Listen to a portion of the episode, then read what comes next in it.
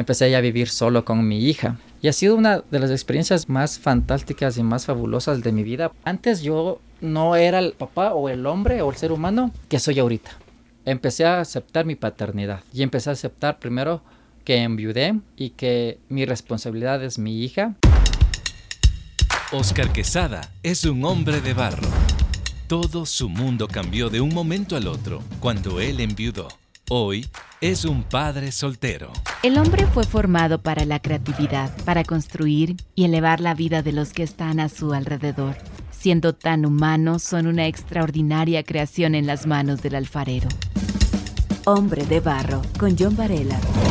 El podcast es una oportunidad que tengo para conectarme con amistades nuevas y otras que ya son más familiares. Este episodio es el número 95 de la tercera temporada. Estoy bastante contento y agradecido porque he podido llegar hasta aquí. Si este podcast ha provisto respuesta, aliento o de pronto curiosidad, anímate y escríbeme. Me encuentras como John Varela en Facebook e Instagram. Y en este episodio tengo a Oscar Quesada, a quien le doy la bienvenida. Gracias por venir para conversar, Oscar. ¿Qué tal? Gracias, John. Gracias por la invitación. Hoy estás acompañado con una princesa, veo, ¿ah? ¿Quién es? Es mi hija. Tiene cuatro años. ¿Se llama? Nina. Se llama Nina Quesada García. Solo tiene un nombre. Uno, igual que mi hijo. Creo que es menos complicado, aunque él a veces dice, ¿por qué no me pusieron dos como mi hermana sabe preguntar? Pero bueno, ¿a qué te dedicas, Oscar? Yo me dedico netamente a ser papá a tiempo completo. Ya. O sea, cuidar de mi hija, estar eh, para ella en todo momento, en toda situación. Me dedico también a crear contenido para mi, mi, canal de TikTok y ahí comparto mi experiencia como, como papá soltero.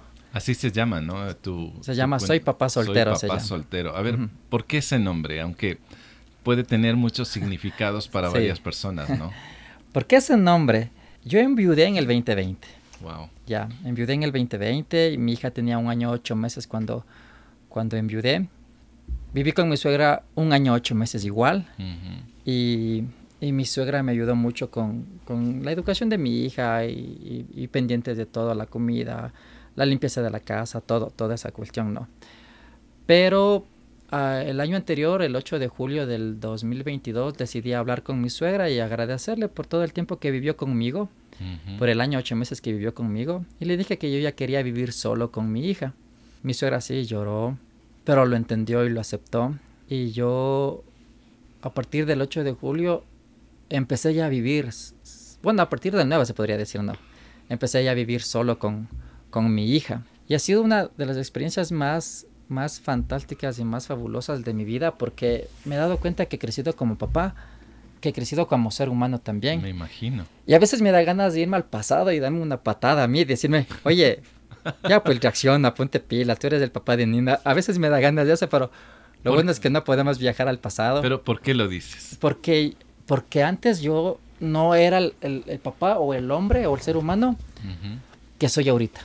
Y, y, que seguiré transformándome y convirtiéndome. Yo antes era una persona que sí, él, estaba con mi hija, jugaba con mi hija, pero era muy superficial. Era como, te mando la foto, como para indicar que soy el papá de ella, pero pero netamente no es que esté muy involucrado en la vida de mi hija. Igual, ni muy involucrado en mi, en mi casa. Mi suegra se encargaba de limpiar, de barrer, de, de cocinar, de poner a lavar la ropa. O sea, yo, era, yo me sentía como el rey de la casa. Pero desde que decidí ya hacerme cargo de mi hija, de mi casa y de mi propia vida, o sea, hacerme responsable de, de lo que me toca a mí, desde ahí yo empecé a aceptar mi paternidad.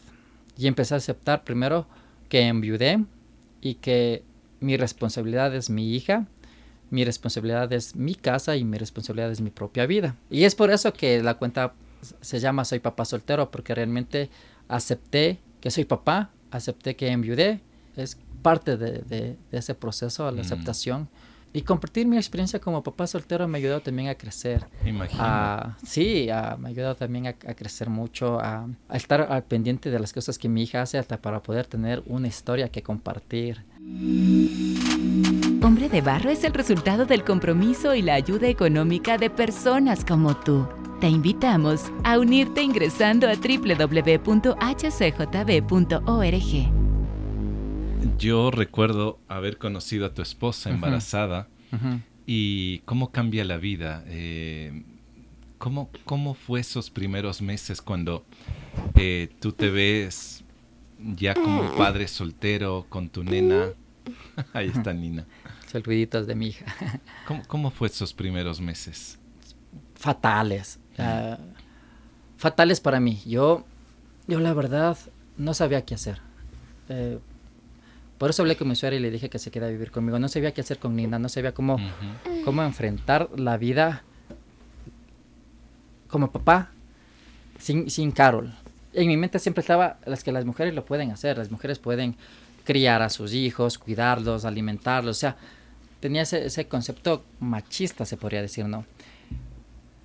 Y, y sí, o sea, hablando desde el punto de vista del duelo, eh, yo yo me analicé con tres o cuatro perspectivas. La primera, irme a un manicomio, a un, a un centro psiquiátrico para tratar de buscarle un sentido a la vida sin Carol.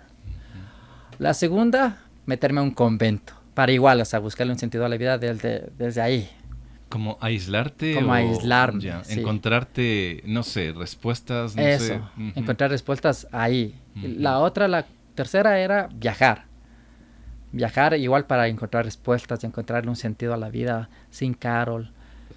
Y la otra, que es también un poco más dura, eh, era como quitarme la vida. Mm. Y, y, sí quería ir a hacer esas cosas, pero en mi mente era, pero tengo una hija, o sea, tengo una hija. ¿Cómo le voy a dejar a Nina solo? Y tan pequeñita, ¿no? Estaba pequeña.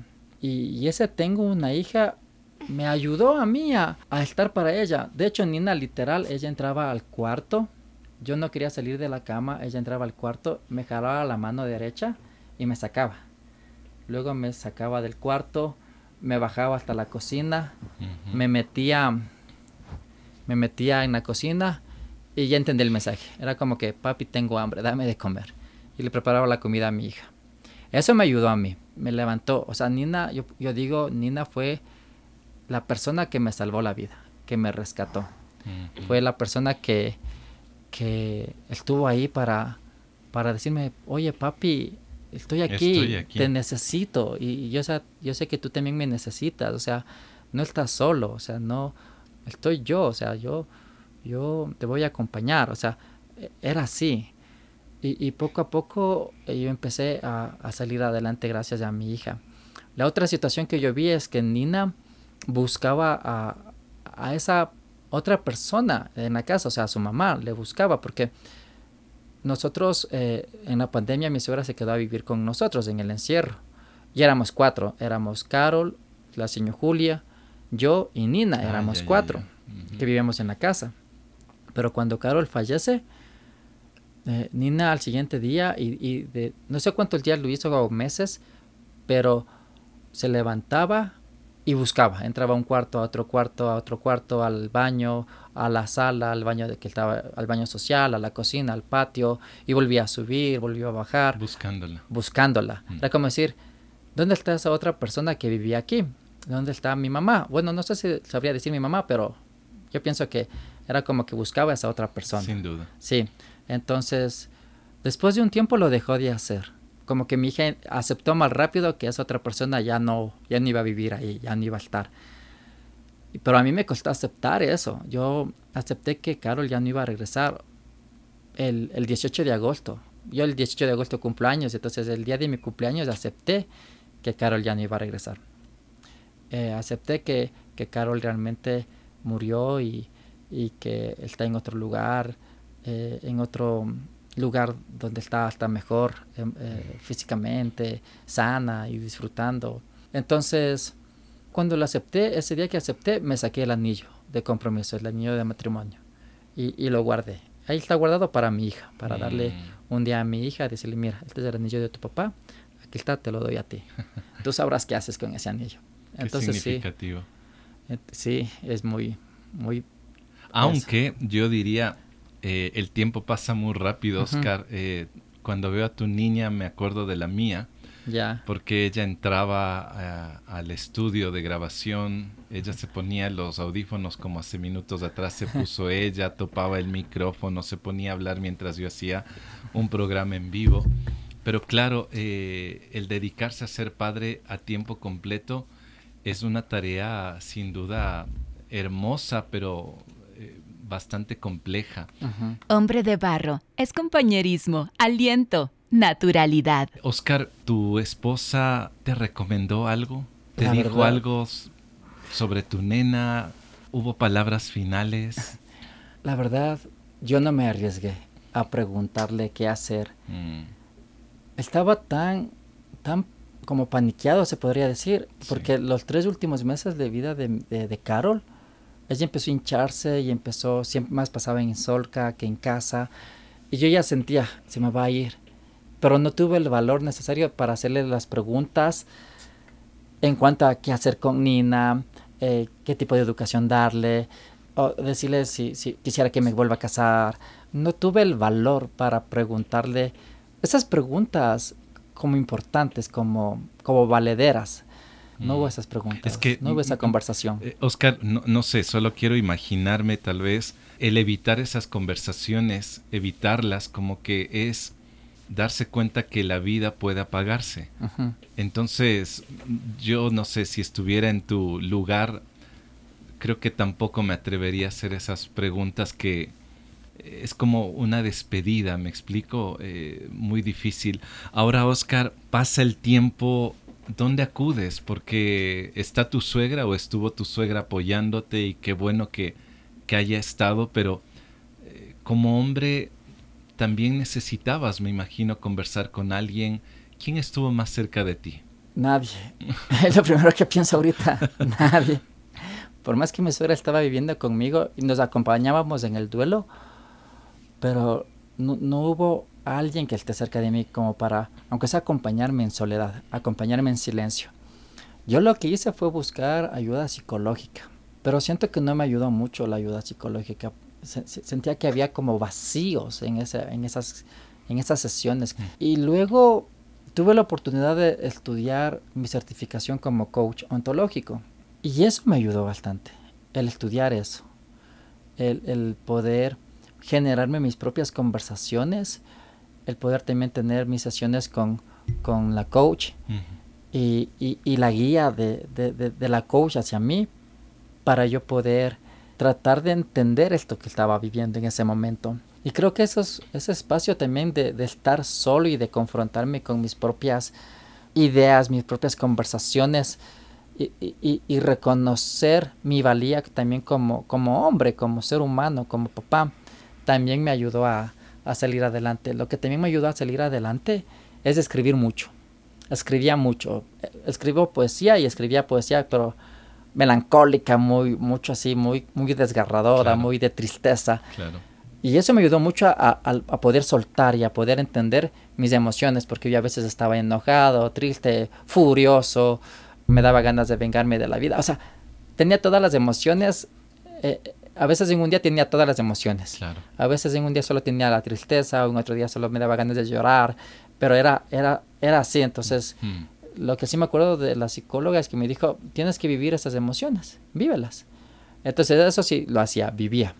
Y escribía mucho. Y también me ayudó mucho conversar con los taxistas. De veras. sí, yo me sentaba con el taxista y, me preguntaba, ¿y cómo está? ¿Qué está? Yo, cuando me hacían esas preguntas, yo estoy mal porque mi esposa falleció y fue, me iba en llanto. Me iba en llanto, me iba en llanto.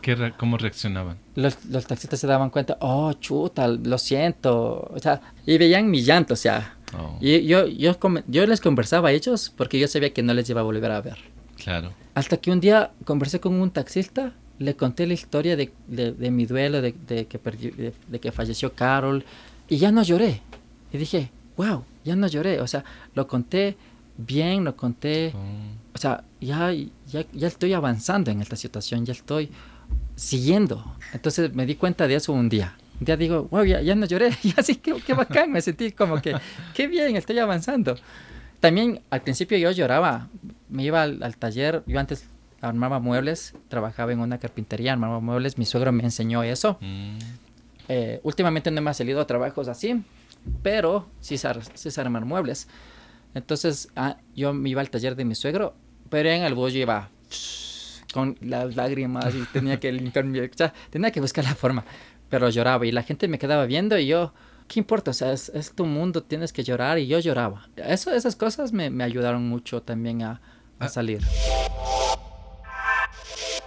Descarga Hombre de Barro en la app HCJB. También estamos en Apple Music, Spotify y SoundCloud. ¿Te topaste con alguien con quien se identificaba con tu dolor? Tal vez un hombre viudo u otra persona que, que entiende de primera mano lo que es el sufrimiento, el dolor. Me topé con una persona, Fernanda se llama. Ya ella había perdido a su pareja en el 2020 por el COVID. Se quedó ella con sus dos hijos, una pareja, mm. ya grandes. Y me topé con ella. Entonces a veces con ella conversábamos. Con ella conversábamos de, del duelo, de lo que ella siente, de lo que yo sentía. Era como que teníamos ese contacto para poder entendernos, para poder, aunque sea a la distancia, darnos un abrazo, llamarnos. Y fue un buen tiempo, fue una una buena ayuda, se podría decir. De tu experiencia, ¿tú, ¿tú qué edad tienes, Oscar? Tengo 39 años, en este mes, en agosto cumplo 40, el 18 de agosto.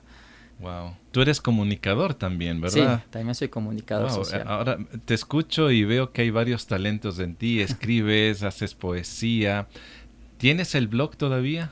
Tengo un blog, pero eh, el blog que tenía antes ya no lo tengo. Ahorita tengo otro blog con otro papá que, no es soltero, es casado, pero también se hace responsable de su paternidad. Y ese blog se llama Una paternidad sana. Así, Tenemos dos capítulos ahorita. Y no nos hemos reunido para hacer otros capítulos más. Bueno, estás a tiempo completo como papá, ¿no? tienes tu cuenta de TikTok. Soy papá soltero. Si alguien se anima a encontrarlo, pues en esta entrevista ya, ya lo sabe de qué, de qué manera.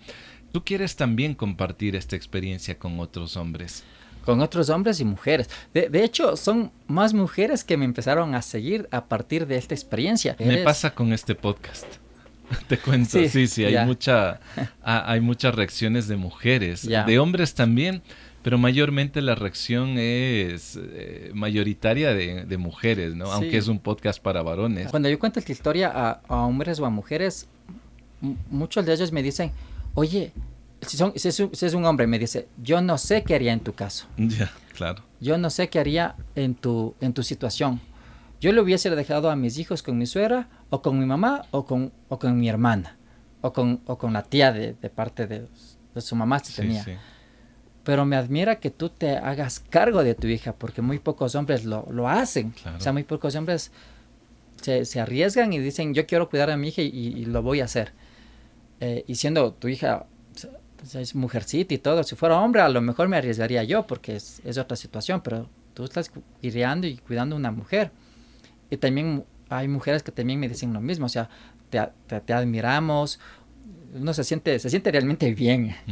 eso. ¿Cómo, ¿Cómo animarías a nosotros los varones a, a tener esto, justamente esta paternidad responsable y no esperar que algo traumático nos, nos suceda? En tu caso, pues ocurrió de esta manera para que tú puedas tomar una decisión no inmediata, ha tomado algunos meses para decir, ok, yo soy un padre soltero y me voy a ser responsable 24/7.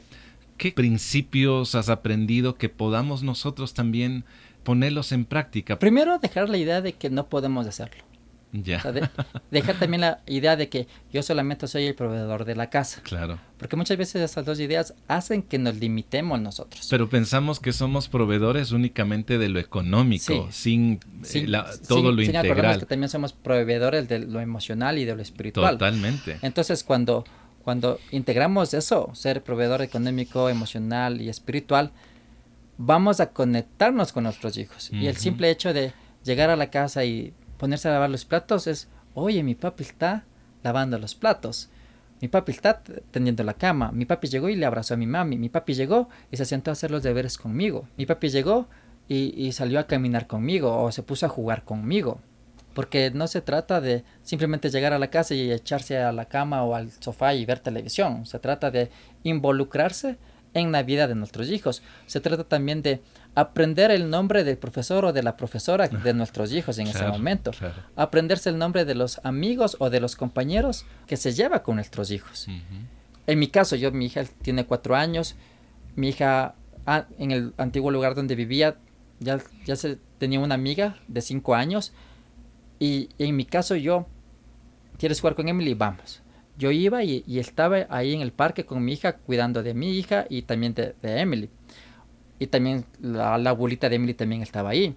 Cuando Nina iba a la casa de Emily, yo también iba y estaba ahí. se trata de estar. No, no, no solamente de, de, salir en las fotos, no solamente de aparentar. Se trata de estar en los programas de la escuela y se trata de, involucrarse con ellos y de dejar a un lado la, idea de es que yo no puedo hacerlo o es que una mujer lo hace mejor que yo. Hombre de barro, con John Varela. Dejar esas ideas y la otra idea es es que yo solamente llevo el dinero a la casa. Entonces, dejar esas ideas de un lado y realmente decir yo sí lo voy a hacer. No como una mujer lo, lo haría, pero sí lo voy a hacer sí voy a poder hacerlo a mi manera, a mi forma. Lo que yo también me he dado cuenta es que las mujeres tienen que dejar de ser críticas con, los hombres. Porque un hombre se, llega a la casa y empieza a lavar los platos y ya los acomoda y de pronto, oye, pero así no tienes que acomodar los platos o así no tienes que lavar los platos. Y a veces eso a, los hombres como que también desanima y dice, entonces hazlo vos. Uno, uno puede reaccionar así. Entonces hazlo vos, si, si, tú quieres que yo limpie los platos, déjame hacerlo a mi manera yo lo estoy haciendo, me estoy involucrando en la casa. Entonces también las mujeres tienen que ser un poquito más, más dóciles en ese aspecto y dejar que el hombre lo haga y que, y que el hombre lo haga a su manera, a su forma. No es que no lo quiera hacer, el hombre a veces se siente como imposibilitado hasta porque la mujer lo imposibilita. Es que, mi hijo, tienes que cambiar el pañal así. Pero déjame cambiarle a mi manera, yo sí sé cómo hacerlo, déjalo. Tienes que darle de cambiar de esta manera, déjame a mí hacerlo de esta manera. O sea, claro al momento en que el hombre empieza a involucrarse, va a crecer como papá. Totalmente. Va a crecer como ser humano también. Va a crecer hasta en conexión con sus hijos. Yo sí cogí lo bueno de mi suegra, pero hay otras cosas que digo, o sea... Que tú fuiste adaptándolas Sí, que yo fui adaptándolas y moldeándolas a mi forma. Y hasta ahorita estamos vivos con mi hija, digo yo. O sea, hoy me desperté, sigo vivo, qué bacán, gracias, lo estoy haciendo bien. Qué impresionante tu historia, la experiencia que estás viviendo. ahorita está Nina aquí, ahora ya la escucho hablar y todo. ¿Qué te ha costado aprender del cuidado de una niña? Yo tengo una pareja eh, y a mí me costaba peinarle, por ejemplo. Yo le cogía simplemente un moño y mi esposa decía, no, decía, ¿por qué le pusiste eso? Digo, es que a mí me parece lindo, a mí me gusta cómo está, pero claro, la, la, mamá era más detallista en el peinadito, el combinado de la ropa, me decía, ¿por, qué le, ¿por qué le llevaste con ese pantalón? Digo, pero a mí me combina, punto, y, creía eso, ¿no? Pucha, al principio yo le compraba pantalones de hombres, o calentadores de hombres. Te compraba pantalones de hombre tu papi. Y eso le ponía. Eso le ponía. Porque para mí era como lo más práctico, ¿no? O sea, trataba de combinarle bien la ropa hasta que, hasta que una persona me dijo, es que tú a tu hija le vistes como hombre. Cuando me dijeron eso dije, mi hija es, es mujer. Y ahí empecé a comprarle licritas, más licras, porque a mi hija... Es, práctico. Sí, Hay que a mi hija, mi hija la mayoría de ropa que tiene es porque la han regalado y tiene lindas blusas y todo eso. Entonces yo le empecé a comprar licras, peinarle. O sea, al principio sí mi hija sí se dejaba hacer dos cachitos y cosas así. Pero ahorita mi hija es, ¿te hago dos cachitos? No, papi, solo quiero una colita. Ya, listo. Suficiente. Suficiente. Eh, cuando se baña mi hija, por ejemplo, yo le pongo un chaleco y el pelo le dejo que caiga. Para que no se moje la blusa y no se moje las, la espalda. Entonces mi hija ya se saca el chaleco cuando su cabello está seco. Ay, qué linda. O le estoy enseñando a que, a que se hacía solita ya. Que entra al baño y empieza a hacer solita sus partes íntimas. Muy bien. También le estoy enseñando a mi hija mm. que nadie la tiene que topar.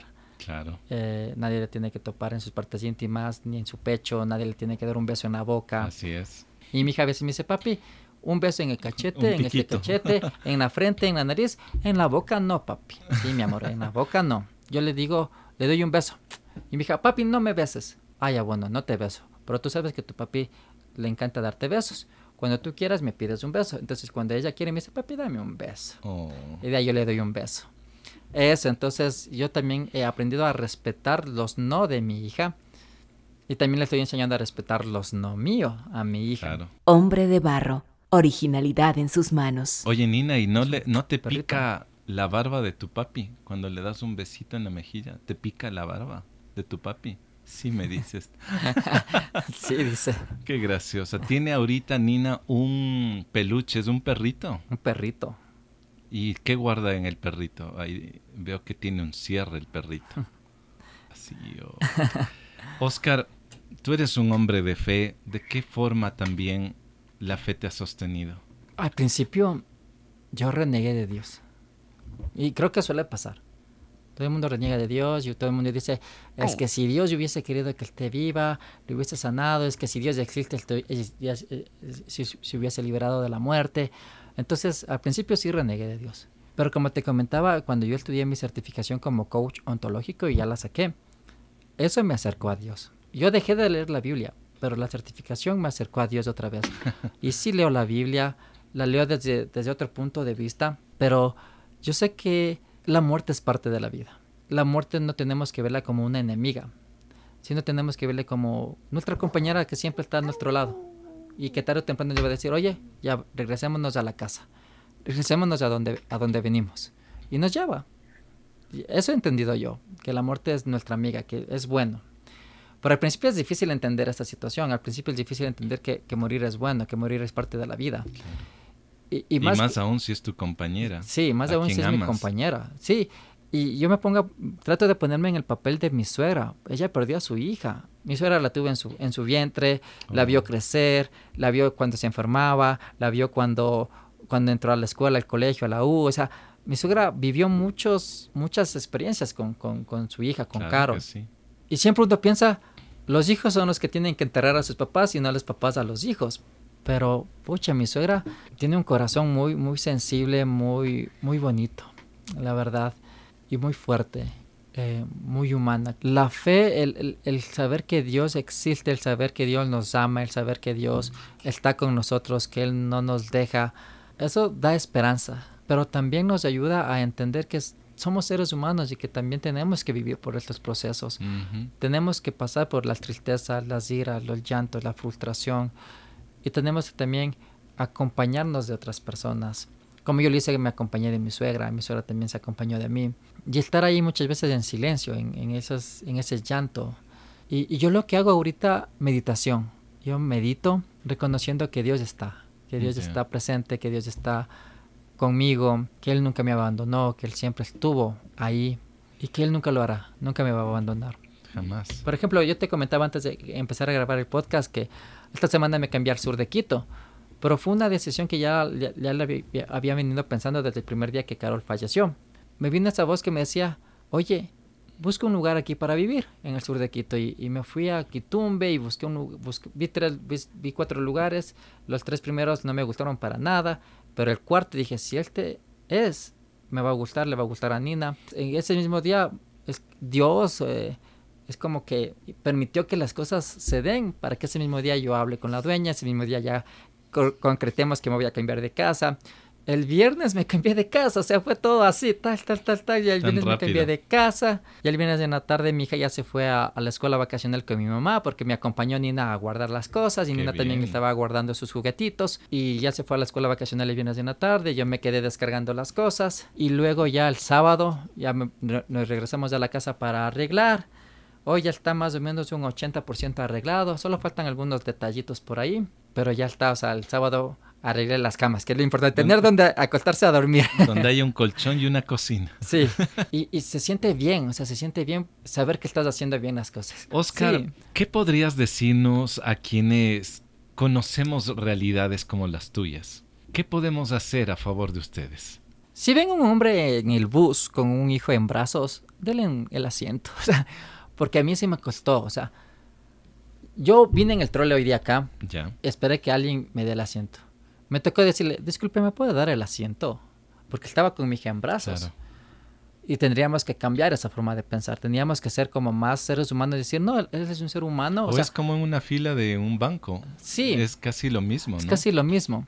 De hecho, eh, igual hablando de un banco, hace un mes fui al banco de Pichincha y había una fila para papás y mamás. yo, ven, Nina, vamos a la fila de acá. Yo cogí así y no me sacaron de la fila. Yo, qué bacán. Pero, pero esta, esta, esta cuestión de que no, no te den el puesto voluntariamente es feo. Sí, sí, sí. Pero yo digo, a ver, yo estoy en mi derecho, o sea, necesito sentarme con mi hija y cuidar de mi hija. Disculpe, ¿me puede dar el puesto? ¿Qué más a favor de, nosotros? ¿Qué te hubiera gustado, por ejemplo, apenas en viudas o ya empiezas esta dinámica de ser un padre a tiempo completo? ¿Qué te, qué te habría gustado o que la gente haga por, por ti, que hagamos por ti? Que me llamen y me pregunten cómo estoy. Mm. Eso es importante. Así no diga nada, así no conteste nada. Oye, ¿cómo estás? ¿Cómo te sientes? podemos vernos para que a tomar un cafecito y, ah, si no quieres hablar no hablemos nada, pero veámonos. Eso. Mm. Qué vital la conexión.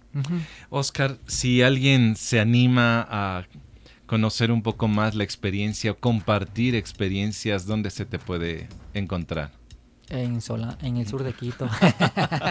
y algo más fácil como redes. Algo más fácil. La única red social que yo manejo es TikTok. Ahí estoy como soy papá soltero. Eh, ahí, me podrían escribir ahí. Aunque también en mi TikTok, en la biografía está mi número telefónico y escribirme directamente allí. Está también el correo electrónico, también me lo podrían escribir ahí. Y así si quisieran tener con quien conversar de esta situación. Soy papá soltero, te, localizan a ti en, en, TikTok. Te quiero agradecer por estas, esta conversación que hemos tenido. Eh, al fin se dio, qué bueno que podamos eh, haberlo hecho. Y Nina, me despido de ti, princesa. ¿Quieres decir algo al micrófono? No. ¿Un chao, un adiós? No. Bueno, gracias por haber tenido paciencia, Nina y habernos aguantado conversar con tu papi. Un abrazote. Gracias, Oscar. Gracias, John, por la invitación. Gracias por todo.